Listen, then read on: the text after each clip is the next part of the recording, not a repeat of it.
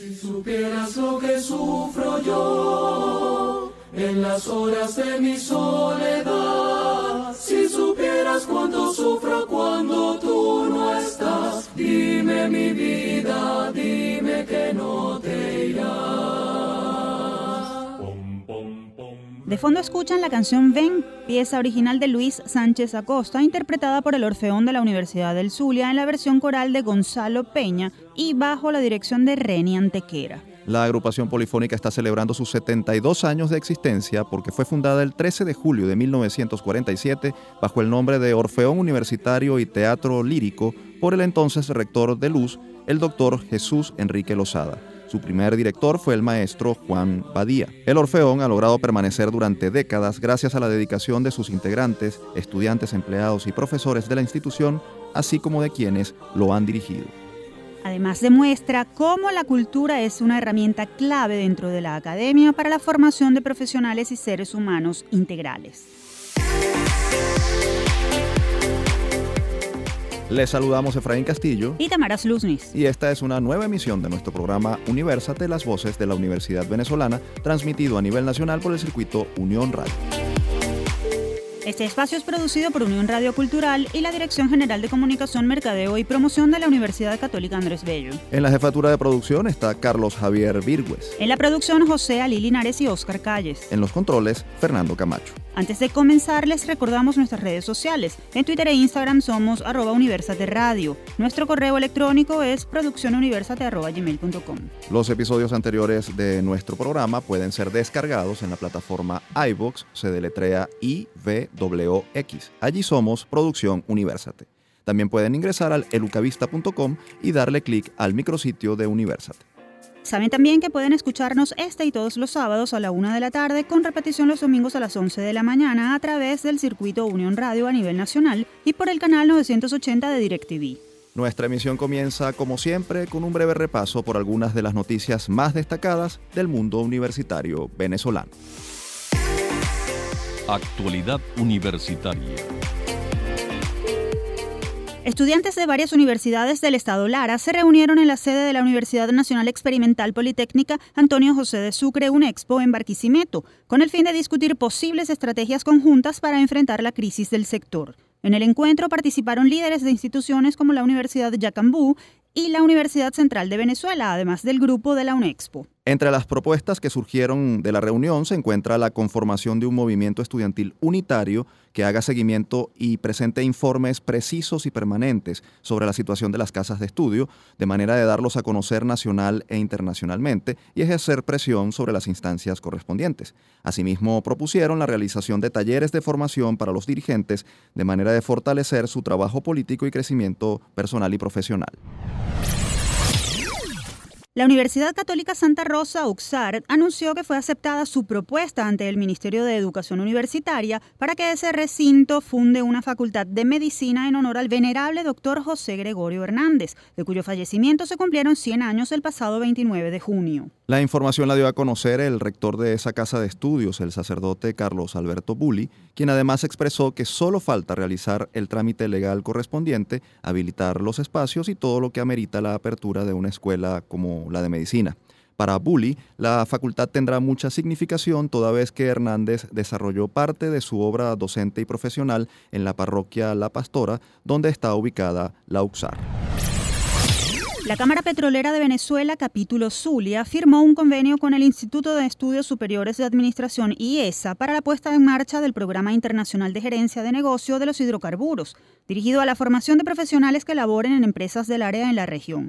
Según explicó el presidente de la Cámara, César David Parra, el programa tiene como objetivo ofrecer a los participantes las últimas tendencias globales en materia energética, de manera de lograr la recuperación de los niveles de producción petrolera en el país. La firma de este convenio representa un hito para la Cámara Petrolera en el capítulo Zulia, ya que luego de 39 años se logró esta alianza estratégica con la reconocida Escuela de Negocios del país. El programa de formación de cuarto nivel comenzará en septiembre y se espera que a mediano plazo pueda ser impartido en otras zonas de Venezuela e incluso en la sede del IESA en Panamá. Una buena noticia, el obstetra de la Universidad del Zulia, Roberto Romero, recibió un doctorado honoris causa de la Universidad de Salamanca en España por sus contribuciones académicas y de investigación. Romero egresó de Luz en el año 1974, luego de lo cual continuó su formación en la Universidad de Yale en los Estados Unidos. Ha sido profesora e investigador en el área de perinatología y obstetricia en distintas instituciones académicas y sanitarias, como la Universidad de Georgetown, Michigan State University, Russia State Medical University o la Universidad de Buenos Aires. También lo ha sido en el Instituto Nacional de Salud Infantil y Desarrollo Humano Eunice Kennedy Shriver, así como en la Wayne State University School of Medicine y en el Hutzel Women's Hospital, en los cuales continúa desempeñando su labor académica como director del área de investigación en perinatología, así como del programa de obstetricia y perinatología, y como miembro de la división de investigación del NIH Intramural Research Program. Romero ha sido investido como doctor honoris causa por 14 universidades y ha recibido cerca de 70 premios y reconocimientos a su labor en los últimos 40 años. El Instituto Venezolano de Investigaciones Científicas, IVIC, arribó este 2019 a los 60 años de fundado. Recordemos que este es un organismo autónomo creado en 1959 con la finalidad de generar conocimientos a través de la investigación científica básica y aplicada, el desarrollo tecnológico y la formación de talento humano de alto nivel en Venezuela reconocido nacional e internacionalmente como un importante centro de asesoramiento y consulta de servicios en las ramas de las ciencias físicas, químicas, biológicas, médicas, matemáticas, ciencias sociales, entre otras. En la actualidad desarrolla más de 300 proyectos de investigación y presta más de 100 servicios especializados a empresas públicas y privadas, particulares, universidades y organismos públicos. Y a propósito de su 60 aniversario, la unidad de terapia celular de esa institución llevará a cabo el Congreso de Células Madres, que tendrá lugar en las instalaciones del IBIC en el estado Miranda del 4 al 8 de noviembre. Y para ampliarnos sobre este importante encuentro, tenemos vía telefónica al doctor José Gardier. Él es médico cirujano egresado de la Universidad de los Andes, además posee un doctorado en inmunología del IBIC y un postdoctorado en hematología experimental. En la actualidad se desempeña como jefe de la Unidad de Terapia Celular del Instituto Venezolano de Investigaciones Científicas, IBIC. Bienvenido, doctor. Gracias por atendernos la llamada.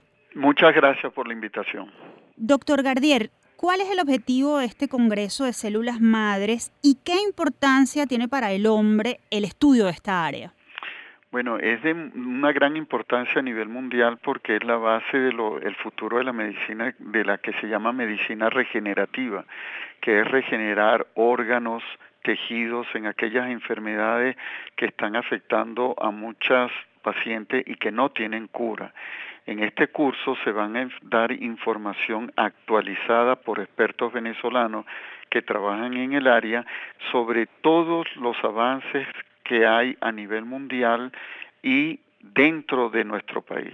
Doctor, ¿qué aplicaciones médicas se han hecho hasta ahora en Venezuela en esta materia, en la materia de investigación de células madre? Venezuela está a la vanguardia en Latinoamérica con relación a esto, que es el manejo de células madre para regenerar hueso en aquellas fracturas que no se consolidan, que no se curan, para regenerar cartílago en la rodilla en personas jóvenes que tienen daño de la articulación de la rodilla, en pacientes quemados para regenerar piel y hay una serie de investigaciones que van adelante para nuevos desarrollos.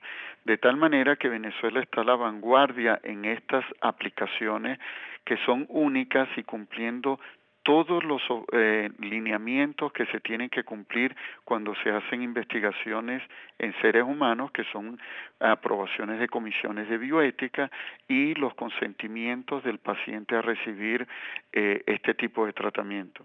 Doctor, uno de los aspectos a tratar en este Congreso son los nuevos desarrollos en terapias celulares. ¿Cuáles son los avances que ha hecho el IBIC en ese sentido y cuántas investigaciones están desarrollando? Además, ¿en qué áreas específicamente? Nosotros ya hemos aplicado a tratamientos en pacientes aquí en hospitales, en el universitario, en el de los Andes, en el Hospital Coromoto de Maracaibo, en el Domingo Luciani. Ya hemos aplicado este tipo de tratamiento para regenerar hueso, para regenerar cartílago de rodilla y para regenerar piel. Esos son lo que ya nosotros hemos realizado dentro del país y que eh, ha sido difundido también a nivel internacional. Aparte de eso, estamos tratando de desarrollar nuevos tratamientos para regeneración de córnea y en un futuro cercano, diríamos, ver la posibilidad de, regenerar algunas en algunas enfermedades del sistema nervioso. Doctor, ¿qué tan eficiente o efectivo es el, eh, el trabajo con las mm, células madre? Es decir, eh, la curación eh, que obtienen los pacientes eh, es alta, el, el, éxito es alto en este caso? En los casos de regeneración de hueso, regeneración de cartílago y en regeneración de piel en quemadura, el porcentaje es alto y es alto porque tiene todo un basamento científico, ya que para llegar a pacientes primero se hace todo esto en el laboratorio y en animales de experimentación. Eh, en otras áreas las células madre no han funcionado. Eso se sigue en investigación y es importante que eh, los, la, la, la, gente que oye este programa este, lo conozca porque hay mucho engaño con relación a las células madre de que se cura diabetes, se cura Alzheimer, se cura infartos de corazón. Eso todavía no está demostrado. Entonces, eh, eh, son muy pocos, los, a pesar de que es la medicina del futuro, son muy pocos las aplicaciones reales con éxito como las que nosotros hemos hecho acá y en otras partes del mundo se hacen. Doctor Gardier, por todo lo que implica esta área de investigación es muy costosa. ¿Qué están haciendo en el IBIC para lograr financiamiento y además para que este tipo de investigaciones tan importante no se detenga? Sí, nosotros, eh, como lo dices, esto es muy costoso. Cada tratamiento que le hacemos a los pacientes son gratuitos y son gratuitos porque son experimentales. Cuando es experimental es que no hay garantía que se va a curar. Por eso tienen que son gratuitos. Ahora, ¿de dónde sale el dinero? De donaciones. Y aprovecho por la oportunidad para hacerle un llamado a todas las personas que pueden seguir colaborando, instituciones públicas y privadas que nos dan a nosotros aportes para hacer este tipo de investigación, a que lo sigan haciendo y garantizar de esa manera como se ha hecho que a pesar de la crisis en Venezuela hemos podido seguir adelante en este tipo de tratamiento e investigaciones que ponen a la vanguardia a Venezuela. Doctor, finalmente, ¿cómo inscribirse eh, y participar en el Congreso de Células Madre? ¿A través de qué redes sociales, teléfonos o correos pueden comunicarse? Sí, fundamentalmente como es en el Instituto Venezolano de Investigaciones Científicas y contamos con un limitado espacio, nosotros le solicitamos a todas las personas interesadas dirigir un eh, en la página web del IBI van a encontrar a dónde dirigir que es un correo que lo voy a decir UTC resp arroba gmail.com. Eso lo pueden encontrar en la página del web del IBI y ahí envían su currículum porque hay un proceso de selección debido a que el espacio es muy corto. Esta es la cuarta edición que hacemos, ya vamos ocho años, lo hacemos cada dos años y ha sido muy exitoso. Realmente muchas personas quedan afuera de este congreso porque saben la calidad científica en, que, eh, en el que se da. Muy bien, muchísimas gracias, doctor Gardier. Ustedes escuchaban, amigos, al doctor José Gardier, jefe de la Unidad de Terapias Celulares del IBIC, quien nos habló sobre el Congreso de Células Madres que se llevará a cabo del 4 al 8 de noviembre en las instalaciones de ese importante centro de investigaciones ubicado en el estado Miranda. Hora de nuestra primera pausa. Al regreso conversaremos con David Gómez, abogado, comunicador y director de la ONG Aula Abierta quien nos ofrecerá un panorama sobre la vulneración de los derechos universitarios venezolanos a la luz de las investigaciones realizadas por esta organización.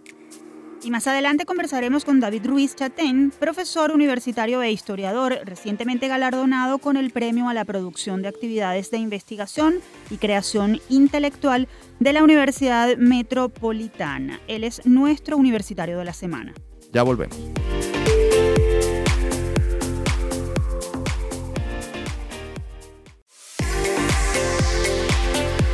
Estamos de vuelta con nuestro programa Universate, las voces de la Universidad Venezolana por el circuito Unión Radio. Les acompañamos Efraín Castillo y Tamara Sluznis. Recuerden que pueden seguirnos a través de nuestras redes sociales. En Twitter e Instagram somos arroba Universate Radio.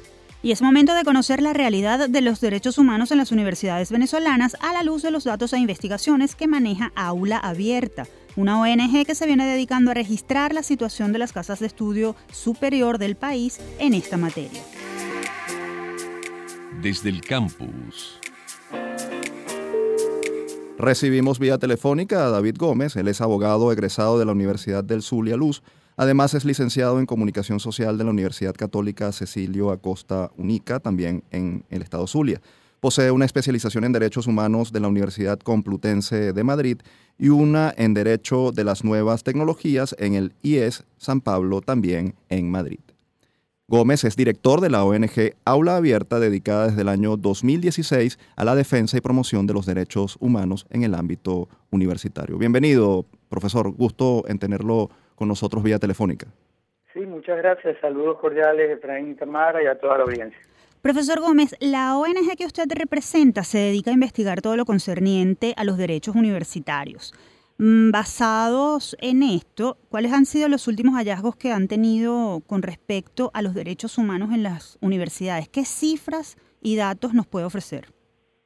Sí, bueno, primero hay que advertir que las universidades en Venezuela son un blanco de una política sistemática del Estado venezolano para mermar básicamente sus funciones, para aniquilar la posibilidad de que ellas eh, realicen sus competencias y su actividad natural. Y esto lo digo porque desde principios de la década del 2000, eh, del año 2000, sí, eh, se ha podido evidenciar, por ejemplo, en el plano normativo e institucional, la implantación de un sistema paralelo al universitario, fundamentalmente con la intención de controlar instancias universitarias como por ejemplo las propias del CNU y a través, por ejemplo, de la creación de nuevas universidades, muchas de ellas nada más que existen en sus nombres, pero también desde la propia inclusive ley eh, orgánica de educación, ya a finales de esa década, 2009, eh, se mediatiza la actividad universitaria, eh, por ejemplo,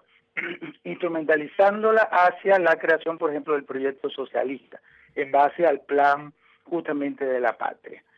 E, esa política de mm, intervención de las universidades y contra la autonomía universitaria además se ve, por ejemplo, en el plano de acciones como la criminalización de la protesta contra los universitarios. Nosotros, por ejemplo, en materia de criminalización de la protesta, en el Observatorio sobre Derechos Universitarios que desarrolla Aula Abierta, que no solo se focaliza en Venezuela, sino también en Latinoamérica. Hemos constatado, por ejemplo, situaciones muy graves no solo en Venezuela, sino también en Nicaragua, que por cierto se repiten los patrones de Venezuela en materia de represión contra universitarios, Bolivia, entre otros. Por ejemplo, entre el 2017 y 2019, por lo menos 450 universitarios han sido detenidos arbitrariamente durante las protestas sociales, eh, muchos inclusive procesados ante la jurisdicción militar, especialmente en el caso venezolano, en contravención de estándares mínimos en materia, por ejemplo, de derechos humanos en relación al debido proceso o al derecho a ser juzgado por el juez natural. Más de 100 universitarios en Latinoamérica expulsados, más de 30 estudiantes asesinados, muchos otros sometidos a torturas, tratos crueles, inhumanos, degradantes por ejercer el rol de ser defensor crítico. Justamente recientemente veíamos cómo en la ciudad de Mérida muchos estudiantes de la Universidad de los Andes eh, y entre otros pues civiles que protestaban eh, han sido repelidos justamente en acciones de protesta y además verificamos un patrón que nos preocupa muchísimo, que además se ha reiterado desde años anteriores en acciones de criminalización de la protesta y represión, que es el de dispararle por parte de los cuerpos de seguridad e inclusive acciones que vienen eh, de alguna manera ejecutadas por civiles armados que actúan bajo la aquiescencia, bajo la complicidad de los órganos policiales o militares, en, grupos, en algunos casos pues de colectivos o en otros de civiles irregulares, en actos como de grupos parapoliciales o paramilitares, pero el patrón es dispararle inclusive a los ojos, a la cara. Profesor, eh, es importante eh, esto que, que, menciona. También eh, otra de las líneas que ustedes siguen es la investigación sobre la situación de la calidad de vida que de, de los profesores, de los estudiantes y de la situación de precariedad en la que se encuentran las universidades venezolanas. A la luz de las investigaciones y los datos que ustedes han registrado, ¿qué hallazgos hay importantes en este tema, en el tema de, del funcionamiento y la calidad de vida de los universitarios? Sí, eh, es parte, la, la respuesta la, la enmarco justamente en la enunciación que hacía de una política sistemática del Estado venezolano contra las universidades.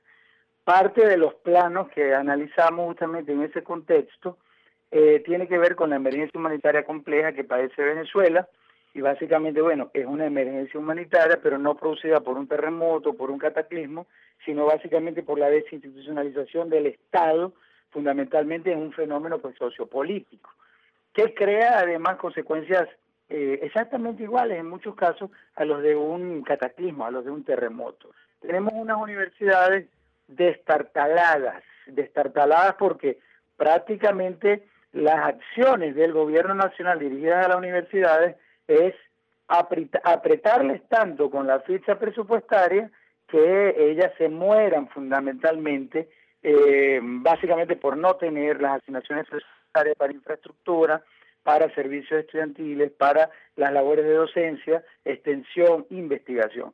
Hemos, por ejemplo, constatado cómo proyectos universitarios de un año de investigación tienen el presupuesto equivalente a un dólar por año. Un dólar para pagar mm, desde los recursos materiales, donde ya la gente que nos escucha se puede ir imaginando cuántas remas de hoja se necesitan, para pagar inclusive algunas asignaciones de recursos humanos, así sean externos a las universidades, para apoyo, para pagar transporte, para pagar eh, pues conexión a, otro tipo de recursos, etcétera. La Universidad del Zulia, que recibe en el año 2019 menos del equivalente al 1% de los solicitados. Es decir, la Universidad del Zulia para el 2019 tiene un déficit de más del 99% del presupuesto. Esa asfixia presupuestaria obviamente hace que sea imposible llevar una educación de calidad y que, y que la infraestructura, los laboratorios, por ejemplo, de las universidades donde se, se enseñan ciencias experimentales, los reactivos que deben tener, etcétera, en general la infraestructura, pues obviamente sea absolutamente imposible de llevar. Profesor, eh, ¿qué pueden hacer los universitarios para evitar que este colapso al que usted se refiere ocurra, es decir, cómo, cómo pueden organizarse más allá de lo que han hecho, porque bueno, es obvio que la protesta ha sido una bandera fundamental en estos meses, pero más allá de eso, ¿qué se puede hacer? Mira, lo primero que hay que hacer es tener la conciencia de que y, la, y convertirlo en cultura, fundamentalmente de la importancia de las universidades, sociedades eh, democráticas, justamente para la democracia y para el desarrollo. Por eso es que desde este observatorio que desarrolla Aula Abierta sobre derechos universitarios, fundamentalmente esbozamos las investigaciones desde la óptica de los derechos humanos. El derecho humano aquí medular se llama libertad académica. Debemos ser defensores de la libertad académica. Por una parte. Por otra parte, debemos denunciar cualquier acción dirigida justamente a mermar la actividad universitaria. Fundamentalmente los estados que tienen, bueno, obviamente todo el poder a través de sus autoridades, son los gobiernos, legítimos y ilegítimos, pero son los que detentan el poder, entonces suelen justamente, mm, eh, eh, cuando son autoritarios, buscar aniquilar o en todo caso neutralizar la actividad universitaria. Como ciudadanos, como universitarios, como periodistas, debemos criticar con mucha fuerza y levantar la voz, no solo ante la comunidad nacional, sino ante la comunidad internacional, que hemos, eh, ha sido lo que hemos tratado de hacer justamente ante estas Profesor, recientemente usted estuvo presente en la Asamblea General de la Organización de Estados Americanos. ¿Qué participación tuvo? ¿Qué denunció ante el seno de esa organización internacional? Sí, básicamente, a ver, la eh, Organización de Estados Americanos es un órgano es una organización fundamentalmente política internacional. Fundamentalmente toman decisiones, obviamente, los estados a través de sus representantes. Sin embargo, la OEA, en el seno de las asambleas eh, generales, se suele reunir con la sociedad civil, justamente pues del continente. En razón de estas reuniones, fundamentalmente pudimos asistir como miembro de la sociedad civil, como miembro de la Comisión de Derechos Humanos de la Universidad del Zulia, en este caso, y como representante pues de una ONG de derechos humanos como lo es Aula Abierta. Y en ese contexto, entonces, tratamos justamente de poner sobre el tapete dentro de las preocupaciones en el marco de las distintas coaliciones de la sociedad civil que pudimos participar, dedicadas pues, a distintos derechos, fundamentalmente los nuestros son los vinculados el tema de la educación universitaria y, y derechos afines, pudimos visibilizar en ese contexto pues distintas preocupaciones. El hecho, por ejemplo, de que la Organización de Estados Americanos haya producido una resolución donde pone con, con primacía la preocupación sobre el tema venezolano, de alguna manera ya es un logro pequeño, la verdad. Algunos hubiesen querido decisiones mucho más contundentes, pero en la comunidad internacional ya el hecho de que se visibilicen distintas problemáticas en general, por ejemplo, en el caso venezolano, pues puede significar eh, un grano de arena, ¿no? Muchísimas gracias, profesor. Gracias por, por brindarnos estos minutos y a quienes quieran eh, tener más información sobre el trabajo que hace Aula Abierta, pueden seguir su cuenta en Twitter, arroba aulaabiertaVE, así como también su página web, aulaabiertavenezuela.org. Muchas gracias por acompañarnos, profesor. Escuchaban al profesor David Gómez, abogado, periodista y director de la ONG Aula Abierta, quien recientemente denunció ante la Asamblea General de la OEA la actual situación de las universidades venezolanas y los derechos humanos de quienes hacen vida en esos recintos. Es momento de hacer una nueva pausa en Universate, las voces de la Universidad Venezolana. Al regreso conoceremos al universitario de esta semana, David Ruiz Chatén, un destacado investigador y profesor que recibió el Premio de Producción Intelectual de la Universidad Metropolitana. Y más adelante traemos detalles del English Camp, un campamento vacacional de aprendizaje de inglés que está impulsando el Centro para el Desarrollo de Lenguas Extranjeras de la UCAP. Ya regresamos.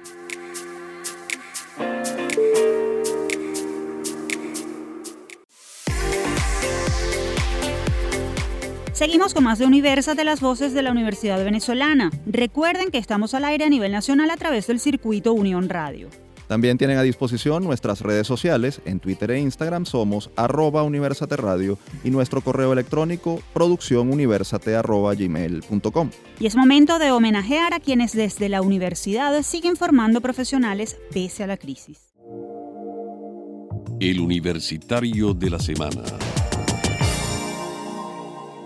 Y vía telefónica tenemos al profesor David Ruiz Chatén. Él es licenciado, magíster y doctor en historia, egresado de la Universidad Central de Venezuela, UCB. En lo profesional se ha desempeñado como profesor titular en la Universidad Pedagógica Experimental Libertador, de donde es jubilado. Y en la actualidad trabaja como profesor investigador del Departamento de Humanidades de la Universidad Metropolitana.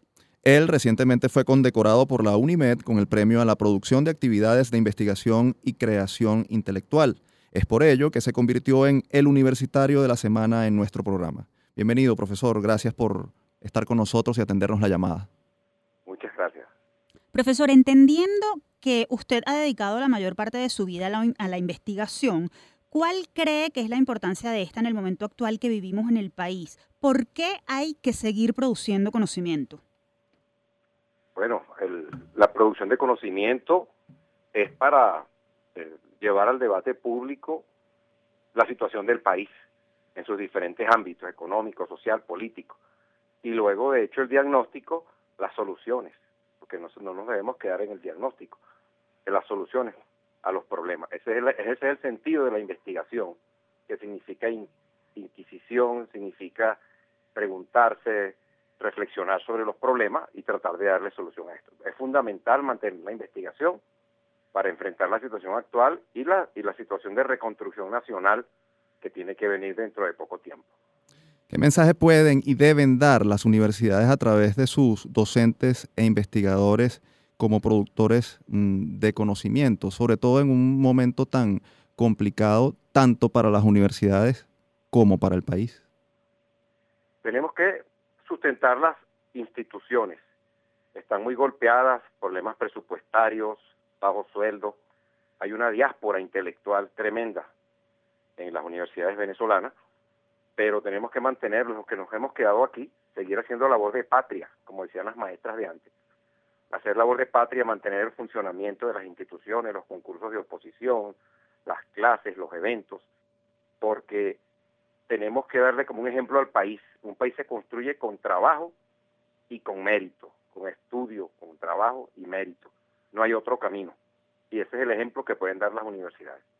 Profesor, en un momento como el que está viviendo el país, eh, reina la desmotivación. Sin embargo, teniendo en cuenta que la investigación es un área vital para esa producción de, de conocimiento y el desarrollo intelectual, ¿cómo se puede hacer para fomentar el interés en investigar en las nuevas generaciones? No es nada fácil la pregunta, porque bueno, tiene que ver con, con, la misma persona, cada quien, muchos de nosotros, profesores universitarios que nos hemos mantenido, eh, no nos hemos apesadumbrado porque algunos compañeros se hayan ido o, o no hemos dejado de producir. Como le digo, no hay otra otra vía que el trabajo duro, que la disciplina, que el esfuerzo, no perder la esperanza, no perder la esperanza que un país que ha tenido momentos extraordinarios los va a volver a tener. Y bueno, siempre hay algún joven fervoroso, por lo menos donde yo trabajé en la UPEL, entraron por concursos de oposición, seis, siete jóvenes con mucho entusiasmo por escribir, por investigar, por trabajar. Y en la UNIMED, donde trabajo con una cantidad de colegas, muchos muy consagrados y muy conocidos, ellos también son unos grandes, eh, apuestan por la esperanza, apuestan por el futuro, y siempre hay algún joven que le gustan estas cosas, investigar, escribir, trabajar, y nosotros pues estamos a la disposición de todos esos jóvenes que quieren ayudar a, que el país continúe. Hay una, hay una línea de continuidad entre las viejas generaciones y las nuevas generaciones, y si en algún área eso se cumple es en el área intelectual. La tenemos que entusiasmar a los jóvenes hacia la investigación, hacia el estudio, hacia el trabajo, porque está la continuidad pues entre los que vamos ya de salida y los que van asumiendo los cargos de profesores, de docentes, de, directivos. Ahora, eh, el trabajo, es, estimular que no tenemos otro camino que trabajar duro para que el país vaya para adelante, incluso nuestra propia vida, la vida de cada quien solamente va para adelante con un gran esfuerzo, con trabajo y estudio. Profesor, usted es autor de numerosos libros de, de, historia. Como historiador, ¿qué cree que puede aportar eh, la historia y los productores de conocimiento en el ámbito histórico a la política, que también es un ámbito en el que usted ha hecho investigación, sobre todo en estos momentos como el que vive el país, al quehacer político que puede aportar la historia y la investigación en esta materia? Bueno, eh, como pueblo tenemos cosas muy positivas, esa es una de las cosas que se derivan cuando uno hace una revisión de nuestro proceso histórico. Tenemos cosas extraordinarias, cosas positivas, nuestro mestizaje, eh, nuestra amplitud hacia otros pueblos, esas son cosas positivas. Somos un pueblo alegre, un pueblo joven, esas son cosas positivas. Hemos tenido algunas cosas eh, por ejemplo, que han prevalecido en nuestra vida pública, dictaduras, caudillos, personalismo, que tenemos una cultura mesiánica, que no hemos dejado actuar a los emprendedores. Entonces esas cosas tenemos que modificarlas. Tenemos que apuntar a una política más de construir ciudadanía en el campo de la política, de descentralización, una democracia parlamentaria, y en el, en el aspecto económico tenemos que apuntar a abandonar el clientelismo, el populismo, el estatismo y apostar por una sociedad de emprendedores, apoyar el emprendimiento. En Venezuela las garantías económicas se suspendieron en los años 60 y nunca tuvieron vigencia. Ha prevalecido visiones asistencialistas, estatistas, que nos han llevado pues a, un colapso como sociedad. Profesor, finalmente, eh, precisamente en la, en la sesión especial por el Día de la Independencia, el 5 de julio, el rector de la UNIMED, eh, como orador de orden, dijo lo siguiente, sin investigación no hay soberanía. ¿Qué agregaría usted a esta frase de Benjamín Charifker? Sin investigación no hay pueblo, sin investigación no hay nación. De la investigación deriva el conocimiento de nuestro pueblo, de la investigación deriva el diagnóstico de nuestros problemas y de la investigación deriva las políticas públicas que tenemos que seguir para que el país salga hacia adelante. Sin investigación no hay soberanía, pero tampoco hay nación, no hay pueblo. Tenemos que profundizar, eh, hacer grandes esfuerzos por sostener la investigación, porque no se desintegren las instituciones, apuntalar las instituciones, hasta vuelta, vuelta, vuelta a trabajar los profesores jubilados, porque está sucediendo mucho eso, pero tenemos que apuntalar las instituciones mientras sobrevivimos a esta emergencia, porque sin investigación no hay nación, sin investigación no hay soberanía, como dice el rector Charifker, pero también, bueno, no hay, no hay pueblo, no hay, no hay Venezuela. Sin investigación histórica, científica, tecnológica, no hay país. Muchísimas gracias por su testimonio, profesor David Ruiz. La investigación es y siempre será definitivamente un pilar fundamental de las universidades. Escuchaban a David Ruiz Chatein, historiador, profesor e investigador en la Universidad Metropolitana, quien recibió recientemente el premio a la producción de actividades de investigación y creación intelectual de la UNIMED y nos hablaba de la importancia de la producción de conocimiento en este contexto país. Es momento de conocer qué ocurre más allá de nuestras fronteras en nuestra próxima sección. El mundo gira Atención oyentes, comenzamos nuestro recorrido en Chile, donde el Senado de ese país discute un proyecto que busca simplificar el sistema de revalidación de títulos de los profesionales extranjeros. El proyecto, que se encuentra en segunda discusión, busca facilitar la integración laboral de los profesionales migrantes que llegan a ese país y aprovechar su potencial productivo supone la creación de un sistema de convalidación más sencillo en el que participen las propias universidades chilenas y que les permita a los extranjeros obtener la certificación para ejercer en las áreas en las que se graduaron en sus respectivas naciones de origen. Según el Centro Latinoamericano de Políticas Económicas y Sociales de la Pontificia Universidad Católica de Chile, al menos 62% de los migrantes con educación superior completa está en empleos de menor calificación debido a la imposibilidad de validar sus títulos. La mayoría de los afectados son venezolanos y peruanos. El Banco Central de Chile sostiene que la llegada de profesionales extranjeros mejorará la productividad y el crecimiento económico a mediano y largo plazo, por lo que las autoridades creen que este proyecto de revalidación de títulos será muy beneficioso para el desarrollo económico y social. Y de Chile nos trasladamos a España, donde la Universidad Católica de Valencia ha revolucionado la educación en el área de salud, ofreciendo la carrera de medicina a través de un hospital totalmente virtual.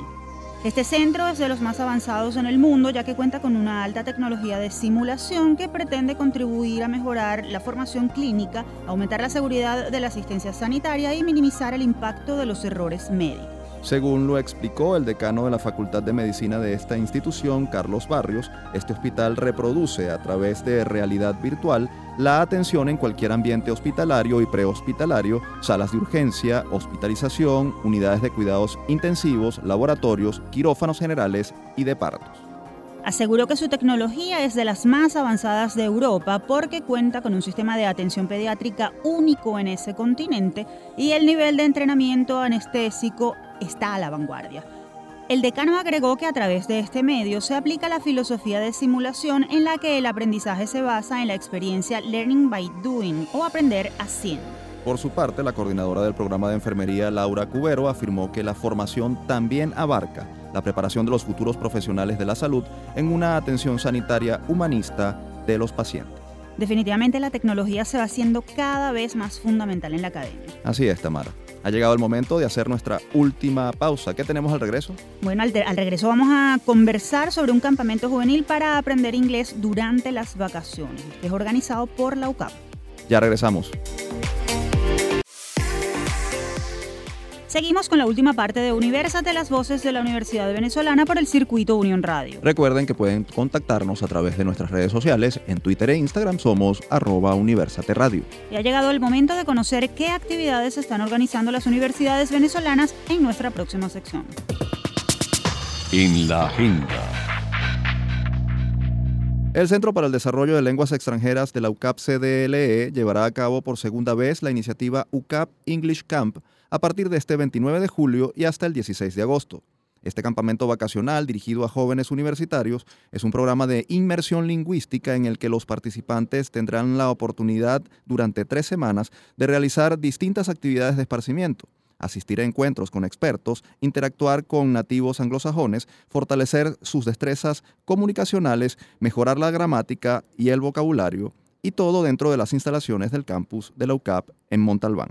Precisamente para conversar sobre esto nos acompaña vía telefónica Valesca Villarroel. Ella es licenciada en idiomas modernos, egresada de la Universidad de los Andes, ULA. Además posee un máster en localización y traducción de software de la Universidad Autónoma de Barcelona en España. En lo profesional se ha desempeñado como traductora, profesora universitaria y actualmente es la directora del Centro para el Desarrollo de Lenguas Extranjeras, CDLE de la UCAB. Profesora Valesca Villarroel, muchísimas gracias por atendernos. Hola Tamara, gracias a ustedes por la invitación. Profesora, dentro de poco comenzará este, eh, esta segunda edición del UCAP English Camp, un programa de inmersión lingüística en inglés. ¿Qué actividades realizarán los participantes en este campamento y por qué es tan importante este tipo de iniciativas? Mira, este tipo de iniciativas busca promover la inclusión, en este caso del idioma inglés, en la vida universitaria. Eh, es un programa de inmersión lingüística, eh, la duración es de tres semanas, eh, son 90 horas en total. Y pues nada, el, programa está diseñado bajo los enfoques comunicativo y comunicativo experiencial para la enseñanza de las lenguas extranjeras. es muy importante que el participante sepa que vamos a tener actividades diversas, ¿no? Entre ellas, pues vamos a tener un Comics Reading Club, vamos a tener clubes de conversación, vamos a tener sesiones de pronunciación con el British Council, vamos a tener eh, invitados especiales, eh, secciones de Grammar Review, eh, vamos a tener cineforos también, secciones de entretenimiento y bueno, muchas actividades 100% en inglés. Es importante destacar que el inglés no es solamente el, el el idioma el que se llevará a cabo el campamento, sino también el objeto de estudio, o sea, va a ser la herramienta de comunicación. Profesora Valesca, ¿por qué es importante aprender otro idioma en un momento como este? Y además, ¿qué diferencia este campamento de otras iniciativas en la materia? Sí, eh, bueno, lo de aprender un idioma obviamente pues te, te abre muchas puertas a nivel profesional. Nosotros acá en la universidad eh, visualizamos que nuestros egresados tengan un perfil competitivo y adaptativo en entornos globales, ¿no? Y estamos trabajando en eso. Eh, además, este campamento se diferencia porque eh, vas, a, realizar muchas otras actividades, no es solamente la revisión de gramática, mejorar la pronunciación, sino también vas a tener o vas a llevarte herramientas que te sirvan para ponerlas en práctica en tu vida profesional. Por ejemplo, vamos a tener unos chicos de emprendimiento y pues van a darle algunas técnicas a los participantes para eh, emprender un, negocio, tener sus propias iniciativas. Entonces, bueno, eh, de repente recibir esa información en inglés y con unos protagonistas, con personas que sean los que lleven a cabo este tipo de, iniciativas, pues eso no, obviamente nos genera o nos da una, hay un sello de diferencia con otras instituciones. ¿Algún consejo para esas personas que consideran un segundo idioma como algo innecesario? Bueno, eh, lo que les puedo decir es que eh, no hay nada, si, nos ponemos a analizar, el aprender un, un segundo idioma no tiene ningún, pero ningún tipo de desventaja. Es una de las, de las actividades que podemos realizar o de las iniciativas que podemos incluir en nuestra vida que si te pones a analizar no te va a generar pero ningún tipo de desventaja como lo acabo de decir, solamente genera beneficios. Desde cualquier perspectiva o óptica donde la mires, pues el aprender un idioma solamente te genera beneficios, tanto en tu vida personal como profesional. ¿Han pensado en aumentar eh, este tipo de campamentos eh, a, otros, a otras épocas del año, es decir, eh, hacer otras ediciones? Eh, bueno, sí, sí lo hemos evaluado, o sea, lo, lo tenemos en, en, mente, solo que bueno, por ahora lo estamos ofreciendo en agosto, sin embargo hemos tenido eh, pues solicitudes de, algunos estudiantes y personal de, de la universidad que les gustaría realizarlo en septiembre y también vamos a evaluar la posibilidad de abrirlo en febrero. ¿no? en los intersemestres. Realmente el programa se, se pensó eh, para abrirlo en los intersemestres. Entonces, bueno, sería en agosto en principio o en febrero también, en la, época de intensivo. ¿Cuál es el perfil de los participantes? Y tenemos entendido que eh, las inscripciones ya cerraron, pero ¿qué, ¿qué, pueden hacer quienes deseen participar en actividades como esta? Eh, bueno, dirigirse al, al, al, Centro para el Desarrollo de Lenguas Extranjeras. Eh, de la UCAP. Sí, eh, de la UCAP, eh, edificio cincuentenario piso 1, Box Lounge, escribirnos a nuestro correo clucap.gmail.com eh, o cl.ucap.edu.be. Eh, también nos pueden contactar por nuestras redes sociales. Eh, nosotros ahí le vamos a dar toda la información. Uno de los, de los objetivos del centro es asesorar ¿no? a toda la, comunidad ucavista y pues al, al público en general que desee aprender un idioma. Profesora Valesca Villarroel, muchísimas gracias por su participación en nuestro programa y por destacar la importancia del aprendizaje de otros idiomas en la actualidad. Recuerden que si desean participar en algunas de las actividades que lleva a cabo este importante centro de formación de la UCAP, pueden consultar su programación a través de las redes sociales en Twitter e Instagram, eh, en donde aparecen como arroba CDLE bajo UCAP o a través del correo cdleucap. Es momento de culminar nuestro programa del día de hoy, pero a propósito del lenguaje y la comunicación, nos vamos con la frase de un importante activista de derechos humanos sudafricano, de cuyo nacimiento se cumplieron 101 años el pasado 18 de julio. Si hablas a una persona en una lengua que entiende, las palabras irán a su cabeza. Si le hablas en su propia lengua, las palabras irán a su corazón. Esta frase es de Nelson Mandela, reconocido por su lucha contra el racismo y la discriminación en su país, Sudáfrica, Premio Nobel de la Paz y primer presidente negro en la historia de su nación. Mandela nació el 18 de julio de 1918 y murió a los 95 años el 5 de diciembre de 2003. Durante su vida tuvo que superar diversos obstáculos y fue víctima de persecución y cárcel por luchar por sus ideales. Aún así, nunca alimentó el odio o la venganza y procuró la negociación con el régimen que alguna vez lo oprimió a él y a los suyos. Gracias por su atención. No olviden que están a disposición nuestras redes sociales. En Twitter e Instagram somos arroba Universate Radio. Nuestro correo electrónico es producciónuniversate.gmail.com. Los episodios anteriores de nuestro programa pueden ser descargados en la plataforma iVoox, se escribe IVWX. Allí somos Producción Universate. También pueden ingresar a elucavista.com y darle clic al micrositio de Universal. Recuerden también que pueden escucharnos todos los sábados a la 1 pm y los domingos a las 11 am a través del circuito Unión Radio a nivel nacional y por el canal 980 de DirecTV. Este espacio fue producido por Unión Radio Cultural y la Dirección General de Comunicación, Mercadeo y Promoción de la Universidad Católica Andrés Bello. En la jefatura de producción está Carlos Javier Virgües. En la producción José Ali Linares y Óscar Calles. En los controles Fernando Camacho y en la conducción Efraín Castillo y Tamara Slusnis. Hasta la próxima.